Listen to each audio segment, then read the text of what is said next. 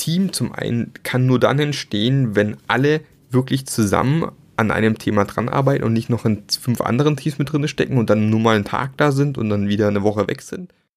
Passionate Teams Podcast Episode 27.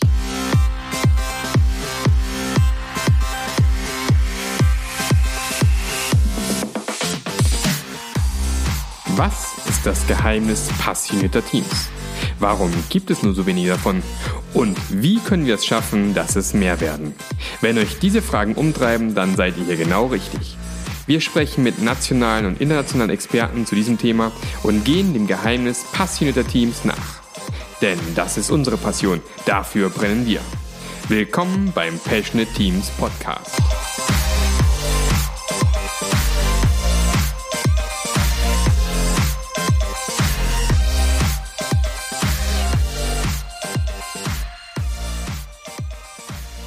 Hallo und herzlich willkommen zu einer neuen Episode vom Passionate Teams Podcast.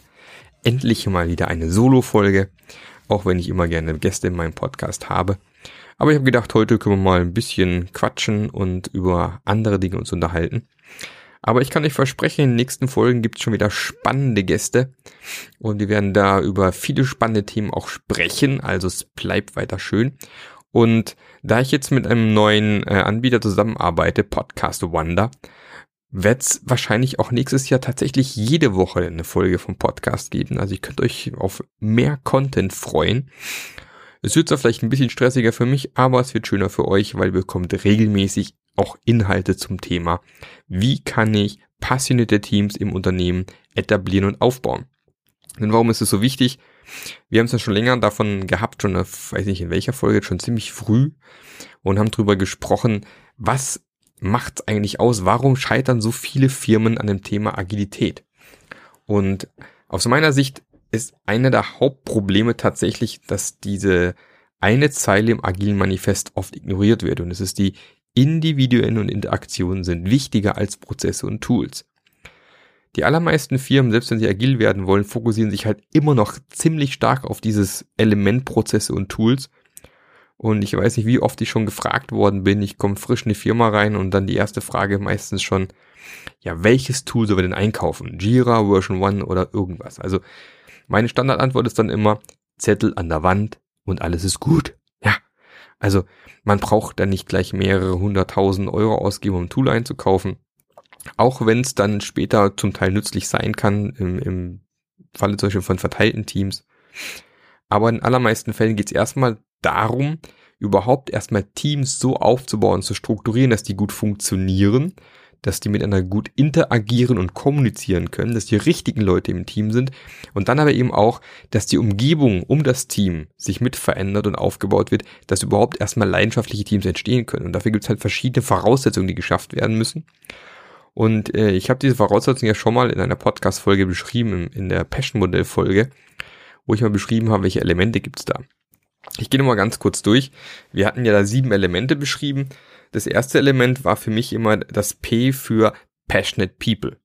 Ich brauche also erstmal Leute, die überhaupt Bock auf das Thema haben. Also entweder, so nehmen wir an, ich programmiere eine Buchhaltungssoftware, dann brauche ich entweder jemand, der tatsächlich Lust auf das Thema Buchhaltung hat, oder aber auf die Technik dahinter. Also sprich, ich programmiere gern oder ich baue gern Systeme, was auch immer. Wenn keins der beiden Elemente erfüllt ist, dann wird es schon mal sehr schwierig. Das zweite Element ist Adaptability, also A für Adaptability.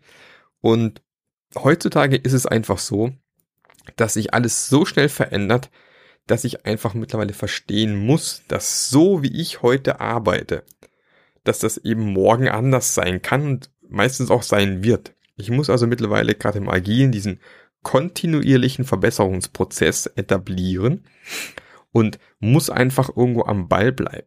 Ich kann heute nicht mehr stehen bleiben. Das betrifft sowohl die inneren Prozesse, die verwendet werden, also die entwickeln sich normalerweise weiter, aber eben auch, wenn ich zum Beispiel heute Produktlaufzyklen, Entwicklungszyklen zum Teil immer noch von mehreren Jahren haben, dann kann ich nicht, keine Ahnung, vor drei Jahren definiert haben, im Produkt sind folgende Features drinne und nach drei Jahren genau dieses Produkt auf den Markt bringen. Vermutlich werden sich innerhalb dieser drei Jahre schon so wahnsinnig viele Dinge verändert haben, da muss ich reagieren können entsprechend. Also Anpassbarkeit, Adaptability ist extrem wichtig. Das dritte Element, also das erste S, was im Passion drinne ist, wäre dann die Strong Vision, also die starke Vision. Es ist immer noch, also für mich zum Teil unglaublich. Ja, du kommst in Firmen rein, es wird ein Heidengeld ausgegeben für große Entwicklungsteams und es gibt keine klare Vision, für was ist das Produkt gut, wer sind die Kunden, welche Probleme lösen wir, was sind unsere Kernfeatures und solche Dinge. Aber wie soll denn ein agiles, selbstorganisiertes Team entstehen können, wenn keiner weiß, wofür sind wir hier, wo wollen wir hin, wo muss ich links, wo muss ich rechts abbiegen, wann darf ich geradeaus weiter? Das funktioniert nicht. Ja, ich kann, ich kann da keine Leidenschaft entwickeln und ich kann eben auch kein agiles Team entwickeln, wenn ich gar nicht weiß, warum sind wir hier? Wozu ist das alles gut? Und ich habe es mehr als einmal erlebt, wie ein Team richtig runtergezogen werden kann, auch noch von der Stimmung und von der Energie, weil genau dieses Ding nicht erfüllt ist. Das nächste Element, das vierte Element, ist das zweite S, ist Strength Orientation, also Stärkeorientierung. Es ist immer noch verwunderlich, dass Leute eingestellt werden, dass es da sehr umfassende Forschungsgespräche, manchmal so komplette Assessment Center stattfinden und man Leute dann eben auch einstellt, weil man glaubt, die sind in den, in den Bereichen gut, die sind sehr kommunikativ, was auch immer und dann im Prinzip trotzdem nachher diese Stärken ignoriert und primär auf die Schwächen fokussiert und versucht, diese Schwächen auszugleichen. Dabei macht es so viel mehr Sinn, die Stärken zu nutzen der Person, die wir in den Teams, in den Firmen haben und die Schwächen mit anderen Personen auszugleichen, die eben genau in dem Bereich ihre Stärken haben. Und auch genau hier ist eben ein Umdenken erforderlich, um tatsächlich erfolgreiche Teams aufbauen zu können. Dann kommen wir zum fünften Element, das ist das I für Independence, also für Unabhängigkeit. Ich möchte ich brauche eine gewisse Unabhängigkeit. Ich möchte nicht nur eine, ich brauche eine gewisse Unabhängigkeit, weil wenn ich als Mitarbeiter keinerlei Möglichkeiten habe, meine Umgebung zu verändern, meinen Prozess zu verändern, mein, meine Art, wie ich arbeite, meine Art, wie ich das Problem angehe und löse und in so einem engen Korsett drinne bin, dann wird es sehr, sehr schwierig, agil zu arbeiten. Und es geht bis hin, dass Probleme entdeckt werden und die Mitarbeiter diese Probleme nicht aber nicht abstellen können. Und dummerweise gibt es dieses Agil.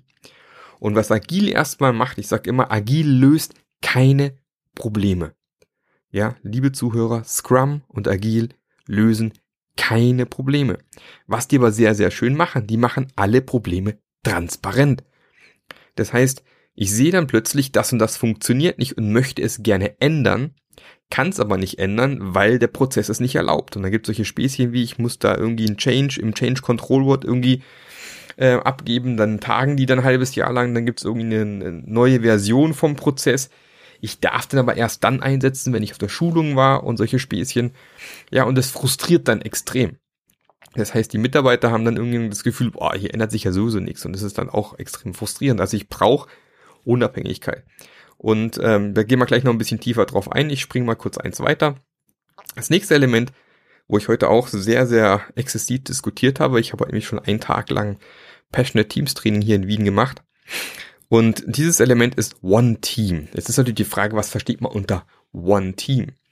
Und äh, wenn ich für One Team spreche, dann spreche ich über eine Zugehörigkeit im Firmenkontext zu einem Team in der gleichen Rolle. Also Hört sich ein bisschen komplex an, aber wenn ich beispielsweise Softwareentwickler bin, dann bin ich genau in einem Team Softwareentwickler und committe mich dazu. Es kann durchaus sein, dass ich noch im Team, äh, was weiß ich, Orga-Team Weihnachtsfeier mit dabei bin oder im Team Ersthelfer im Unternehmen und sonstige Sachen mache. Das ist alles möglich. Aber in meiner Rolle, die ich da jeweils habe, bin ich immer nur einem Team zugehörig, damit ich quasi da mitarbeiten kann. Das ist einfach aus dem Grund, weil ich einfach ein Team zum einen kann nur dann entstehen, wenn alle wirklich zusammen an einem Thema dran arbeiten und nicht noch in fünf anderen Teams mit drin stecken und dann nur mal einen Tag da sind und dann wieder eine Woche weg sind. Und zum anderen, wenn ich dauernd auf andere warten muss, also Flaschenhälse habe und ich nicht vorankomme, ist es wiederum ein Problem. Und es ist tatsächlich erwiesen, wenn Mitarbeiter in mehr als zwei Projekten parallel arbeiten, haben wir mehr Verlustleistung als Arbeitsleistung. Und ich glaube, kein Unternehmen möchte einen Mitarbeiter für Verlustleistung bezahlen. Also da macht es durchaus Sinn, mal reinzugucken, wie kann ich meine Mitarbeiter so aufbauen, dass es besser funktioniert. Und wenn ihr meine Folge äh, angehört habt zum Thema, ihr habt mehr Mitarbeiter als ihr denkt, da gibt es ein bisschen mehr Input zu der, zu dem Element. Und äh, last but not least gibt's das N noch natürlich für Never Stop Learning. Also nur weil du auf der Universität gewesen bist, den höchsten Bildungsabschluss hast, bist du noch lange nicht fertig mit Lernen. Und der eine oder andere mag vielleicht lachen, aber ich habe schon Personen erlebt, die das geglaubt haben. Die dachten, ach guck, ich war auf der Uni, na, ich weiß alles, was soll ich jetzt noch lernen? Und äh, waren dann irgendwie der vollen Überzeugung, dass es da nicht mehr zu lernen gibt. Ist natürlich Quatsch. Und jetzt möchte ich mit euch mal ganz kurz ein bisschen tiefer einsteigen zum Thema Independence oder zum Thema Unabhängigkeit. Warum das so wichtig ist und warum ich glaube, da muss mehr rein. Ähm, ich nutze das Passion-Modell immer, wenn ich neu in Firmen reingehe, um zu schauen eben auf diesen sieben Ebenen, wo steht diese Firma. Ja, wenn wir da Agilität entwickeln wollen und Teams erfolgreich arbeiten sollen, dann schaue ich mir mal an, Gibt es tatsächlich die richtigen Leute, die passionate people? Haben wir eine gewisse äh, Anpassbarkeit? Ist, ist das möglich hier im Unternehmen? Ähm, Gibt es eine klare Vision oder zumindest eine Produktvision für die jeweiligen Teams? Sind wir, sind wir hier im Bereich Stärken richtig aufgesetzt und versuchen hier wirklich die Stärken der Mitarbeiter zu fördern? Ähm, und genau all die Elemente sind mir dann extrem wichtig. Und dann schaue ich, wo stehen wir da aktuell und überlege mir dann, was könnten sinnvolle nächste Schritte sein. Und im Bereich Independence gibt's für mich vier Stufen. Die erste Stufe ist höchste Abhängigkeit. Also höchste Abhängigkeit meine ich, es gibt keinerlei Flexibilität, den Prozess und auch nicht die Werkzeuge, die ich hier zum Einsatz bringen kann, in irgendeiner Form zu beeinflussen. Das heißt, es gibt zum Beispiel ein globales Softwareentwicklungstool, es gibt ein globales Ticketsystem, es gibt ein globales, was ich, agiles Tool vielleicht sogar und alle müssen das gleiche Tool nutzen. Und alle müssen den gleichen Prozess folgen. Und es gibt auch keine Ausnahmen von dieser Regel. Und äh, ich behaupte mal jetzt gerade im kreativen Bereich, in dem wir hier meistens zu tun haben, wenn wir über Produktentwicklung meistens sprechen, ähm, ist so eine strikte Prozessvorgabe nicht so, nicht so optimal, weil ich sage mal, du kannst nicht die Probleme der Zukunft mit Prozessen der Vergangenheit irgendwie lösen. Klar machen Prozesse Sinn, aber immer nur dort, wo Dinge sich täglich oder minütlich wiederholen. Weil du willst ja nicht jedes Mal überlegen, wie du machst es jetzt wieder. Also nehmen wir an, ich will, ein, was ich, aber bei Volkswagen, wir produzieren äh, einen, den, den neuen Golf, da will ich nicht jeden Tag überlegen, du, wie baue ich den heute zusammen? Da macht es natürlich Sinn, einen Prozess zu haben. Aber genau diese strikten Prozesse machen im kreativen Bereich eben keinen Sinn. Und der zweite Level, den es da gibt, ist dann eben von der, von der höchsten Abhängigkeit geht es dann zur hohen Abhängigkeit. Da habe ich dann schon die ein oder andere Möglichkeit. Also man kennt's, der ein oder andere von euch wird es vielleicht auch kennen, dass man den Prozess tailern darf. Also sprich, es gibt einen strikten Prozess, aber ich kann mit einem Qualitätsbeauftragten sprechen und diverse Tools oder diverse Dokumente, wenn es welche gibt, aus diesem Prozess heraus tailern, dass ich nicht mehr alle diese Dokumente tatsächlich ausfüllen muss, wenn ich nachweisen kann, dass sie nicht notwendig sind in meinem Prozess. Das heißt, ich habe hier schon eine geringe Flexibilität drinne. Meistens aber ist es auch da so, zumindest ging es mir in der Vergangenheit öfters so, wenn ich in, in solchen Firmen gearbeitet habe, dass man ja ein paar Dokumente wegtailern kann. Fünf. Und äh, dann trotzdem noch 995 übrig bleiben, die ich dann nachher doch ausfüllen muss. Also ich hatte tatsächlich den Fall, ähm, dass ich Dokumente hatte, da habe ich einfach nur NA reingeschrieben für not applicable, weil auch mein Qualitätsbeauftragter weiterhin darauf bestanden hat, dass das Dokument existieren muss und dann musste ich dieses Ding von fünf Personen unterschreiben lassen. Und äh, ich hatte einen krassen Fall, da hatte ich mal einen Entwickler 50 Prozent zur Verfügung, der hat eigentlich an dem Produkt, sage ich mal, glaubt, hat vier Wochen dran gearbeitet. Ähm, und ich hatte danach drei Monate Aufwand, die ganzen Dokumente entsprechend nachzuziehen, unterschreiben zu lassen, um das ganze Ding abzuschließen. Und äh, das ist eine Relation, die aus meiner Sicht nicht wirklich Sinn macht. Der nächste Schritt ist dann eine hohe Unabhängigkeit. Also sprich, hier haben wir schon die Möglichkeit, im gewissen Rahmen selber zu bestimmen, wie wir arbeiten wollen. Also man hat vielleicht eine gewisse Tool-Auswahl schon mal, du kannst zwischen dem Tool, dem Tool und dem Tool auswählen. Oder wenn du Jira richtig einsetzt, kannst du sagen, okay, wir möchten vielleicht einen, ähm, einen Prozess oder ein, ein, ein Tool nutzen im Jira äh, mit anderen Teams, die anderen Teams auch schon nutzen. Einfach, du hast zum einen den Vorteil, dass du dann von der Wartung dieses Prozesses ähm, profitierst, hast aber wiederum den Nachteil, dass du dich vielleicht mit vielen Teams abstimmen musst. Ähm, oder du kannst natürlich auch sagen, nee, ich möchte gerne meinen eigenen Prozess im Jira zum Beispiel definieren, dann bist du aber auch voll verantwortlich, diesen Prozess selber zu warten, nachzuziehen und was auch immer, was, da, was dazugehört. Also es ist auch ein gewissen Aufwand verbunden. Aber du hast zumindest die Möglichkeit, selber zu bestimmen, ähm, wie du den Prozess für dich definierst. Und das gleiche auch fürs Tooling. Also hast du beim Tooling gewisse Freiheiten, die du haben kannst, wo du sagen kannst, okay, wir können im Tooling auch so ein bisschen selber beschließen und festlegen, welches Tool wir einsetzen möchten.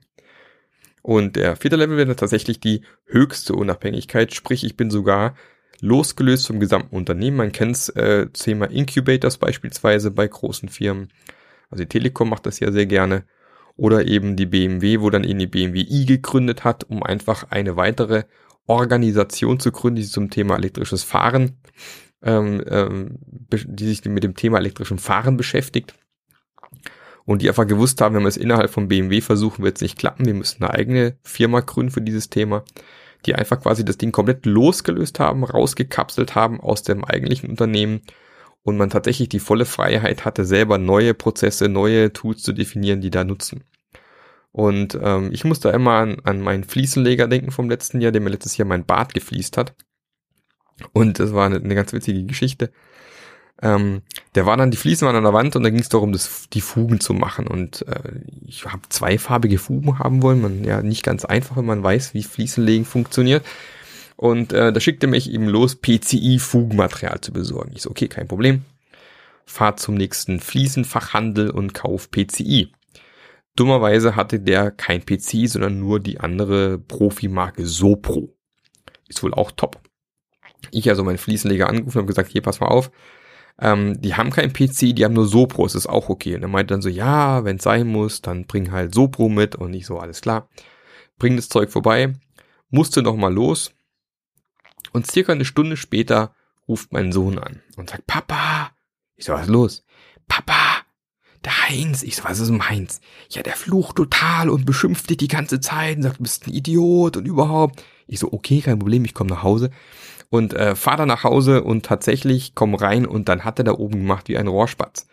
Ja, also so ein Bad heilt ja ganz ordentlich und dann war es auch nicht ganz leise und ich gehe hoch und dann guck mal, wie das Zeug hier runterrennt, so ein Scheiß, ich hab doch gesagt, was ich haben möchte und du Depp bringst falsche Zeug mit. So viel zum Thema Kunde und, ne, und Kunde ist König und so. Dachte ich, okay, Heinz, kein Problem, ruhig bleiben. Wir wollen noch eine zweite Fuge mit einer anderen Farbe haben. Ich bring das Sopro zurück und besorge das schöne PCI. Ich also los, das PCI-Material besorgt, ihm vorbeigebracht und dann eine Stunde später ist er im Bad der glücklichste Fliesenleger der Welt. Guck mal und wie schön und überhaupt, so geht viel besser. Ja, also ich hätte jetzt darauf bestehen können, dass dieses Sopro-Material weiterhin benutzt wird, weil ich keinen Bock hätte, irgendwie nochmal hinzufahren, es umzutauschen. Dann hätte ich vermutlich heute Scheißfugen. Ja.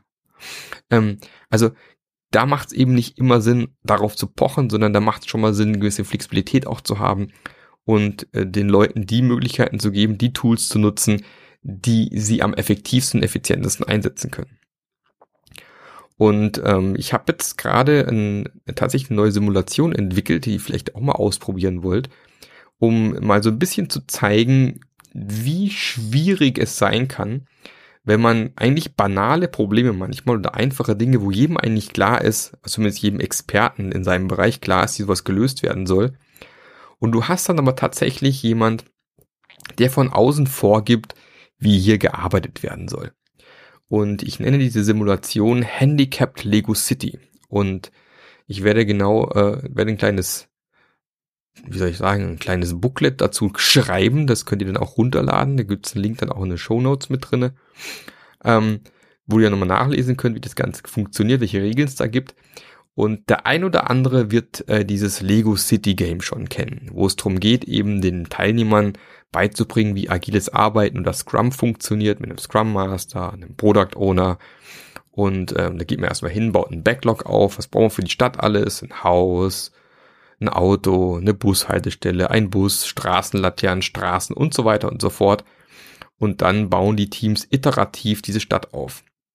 Learnings hieß hier meistens, dass der Product Owner völlig ignoriert wird, dass man irgendwie was baut, was er gar nicht haben möchte. Und manche Teams begreifen bis zum Schluss nicht, dass man mit dem sprechen kann. Aber ich lege noch eine Schippe oben drauf. Und zwar meine Simulation nennt sich ja Handicapped Lego City Game. Und die Idee hier ist, dass man von außen diverse Prozesse und Regeln auferlegt bekommt.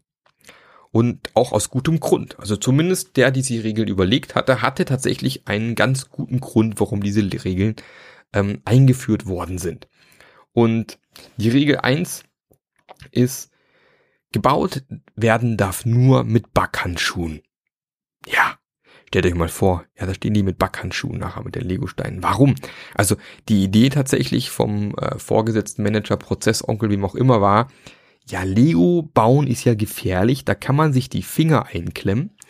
Und damit es nicht passiert, muss man ab sofort Handschuhe tragen. Und damit es lustig wird in so einer Simulation, nehme ich dann eben Backhandschuhe und Topflappen, um das bisschen zu erschweren, das Ganze, weil ich natürlich nicht möchte, dass sich jemand verletzt und weh macht. Also Backhandschuhe müssen getragen werden. Die zweite Regel, Lego-Steine müssen streng von der Baufläche getrennt gehalten werden. Also gehalten hört sich lustig an, aber ne, wieso habe ich gehalten werden geschrieben? Keine Ahnung. Also müssen streng von der Baufläche getrennt abgelegt werden. Also sprich, wir haben eine Baufläche und wir haben eine Lagerfläche, wo das Lego, wo die Lego-Steine liegen. Also muss ganz streng getrennt werden und am besten eben auch ein Stück davon entfernt. Das hat natürlich auch wieder einen ganz klaren Grund, weil ich möchte Übersicht und Sauberkeit am Arbeitsplatz. Ich möchte nicht, dass da alles zugemüllt ist und die ganzen Steine rumliegen und keiner weiß, ähm, was hier genau Sache ist. Und außerdem ist auch eine Riesenverschwendung, alle Lego-Steine auf einmal zu verwenden, sondern hier muss einfach ganz sauber gearbeitet werden. Dann kommt Regel Nummer drei Und Regel Nummer drei ist, es dürfen maximal ähm, fünf freie, noch nicht verbaute Lego-Teile auf der Baufläche liegen. Ja, ist ja logisch. Warum? Oder ihr könnt euch bestimmt vorstellen, weil logisch, man könnte sich ja verletzen. Man lehnt sich versehentlich auf einen Legostein oder es fällt runter, man tritt drauf und das tut weh, ist natürlich ganz gefährlich. Das heißt, auf der Baufläche dürfen immer nur maximal fünf Teile liegen, die noch nicht verbaut sind, damit sich auch wieder hier keiner verletzen kann. Und die Regel Nummer vier ist, es gibt vier oder was sind es, sechs klare Rollen. Also sprich, wir haben Spezialisten, weil natürlich nur die Spezialisten wissen genau, wie es geht. Es macht ja keinen Sinn, Generalisten zu haben. Kann ja nicht sein, dass jeder alles weiß, sondern wir müssen ganz klar schauen, dass wir Leute haben, die sich wirklich mit dem Thema auskennen. Und dann haben wir eben diese Rolle Lagerarbeiter. Sprich, wir haben eine Person, die sozusagen dieses Lego, was noch nicht verbaut worden ist, verwaltet. Wir haben einen Kurier, den brauchen wir nämlich, weil die Bauarbeiter nachher beim Kurier bestellen müssen, welche Teile sie brauchen. Und nur der Kurier darf dann die Teile auch holen und bringen, weil der hat richtige Werkzeug, alle anderen können das nicht. Ähm, dann haben wir natürlich den Bauarbeiter, der natürlich nach Regel 1 nur mit seinen Backhandschuhen diese wunderbaren Lego-Dinger bauen darf. Und dann haben wir einen Architekten, auch ganz wichtig, weil nur der Architekt weiß, wie man optimale Lego-Sachen baut. Wie kann der Bauarbeiter sowas wissen?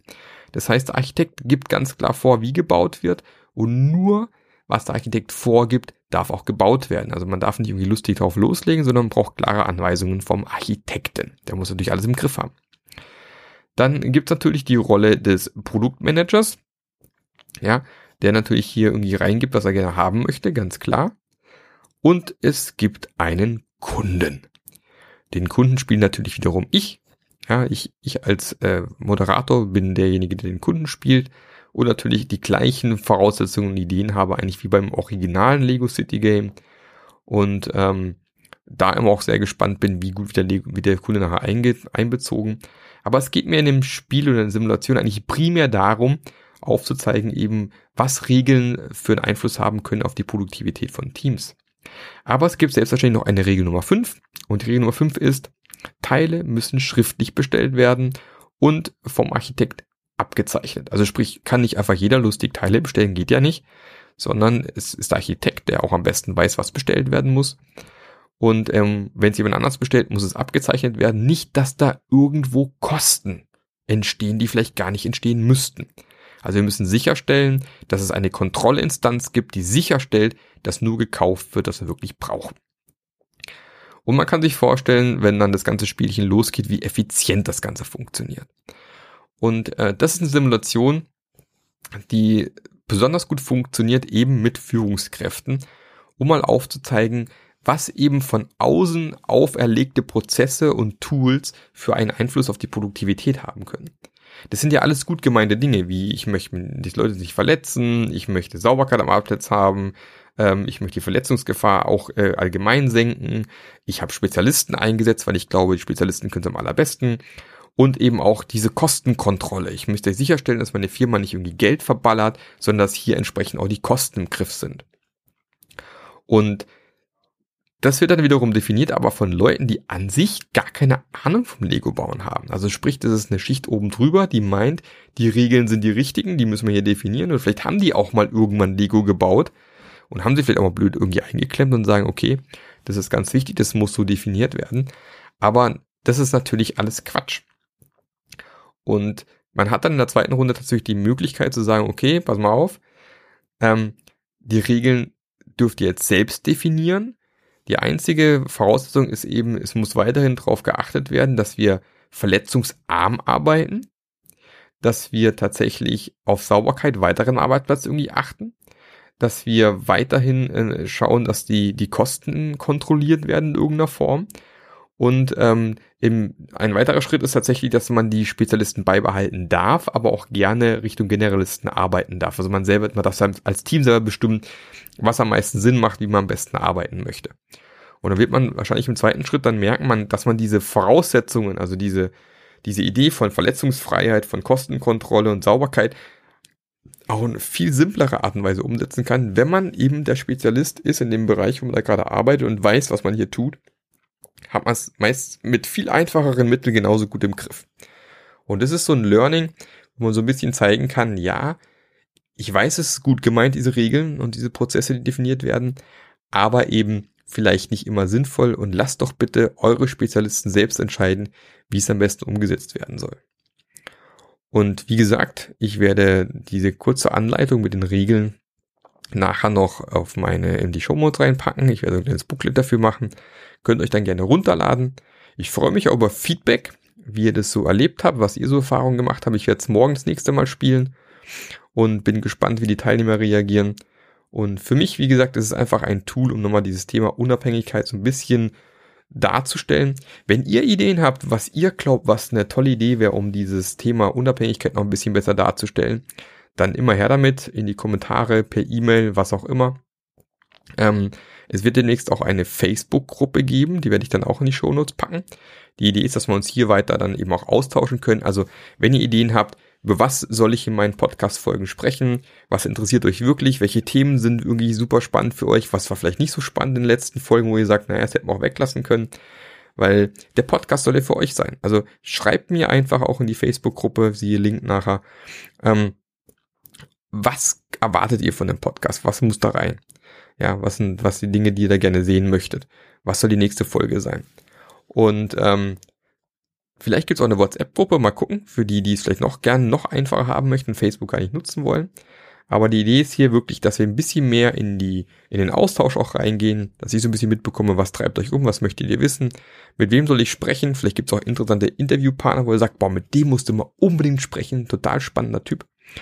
Und äh, ich freue mich natürlich auch, wenn du nach dieser Folge ein, ein Like da lässt, iTunes-Bewertungen da lässt, weil das hilft mir extrem und motiviert auch mich persönlich extrem, wenn ich sehe, ach guck mal, da gab es einen mehr, der wieder ein paar Sternchen vergeben hat, einen netten Kommentar geschrieben hat.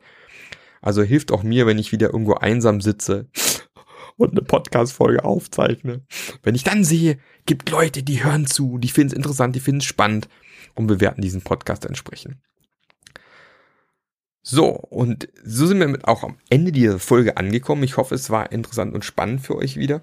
Ich hoffe, ihr könnt auch mit diesem Handicap Lego City Game was anfangen und damit mal ein bisschen Spaß haben. Ist natürlich auch ein super Ding vielleicht für die nächste Geburtstagsparty. Wer weiß, Lego habt ihr hoffentlich genug zu Hause. Ansonsten wünsche ich euch, wo immer ihr auch seid, noch eine gute Fahrt, einen guten Lauf, einen tollen Tag auf dem Sofa, was auch immer ihr gerade tut, wenn ihr hier den Podcast hört oder viel Spaß beim Staubsaugen. Ja. Und ähm, freue mich schon auf die nächsten Folgen und ähm, freue mich auch von euch zu hören. Ihr könnt mir natürlich auch jederzeit eine E-Mail schreiben an mark.marklöffler.eu. Und soweit von mir. Bis zum nächsten Mal. Auf Wiederlorge.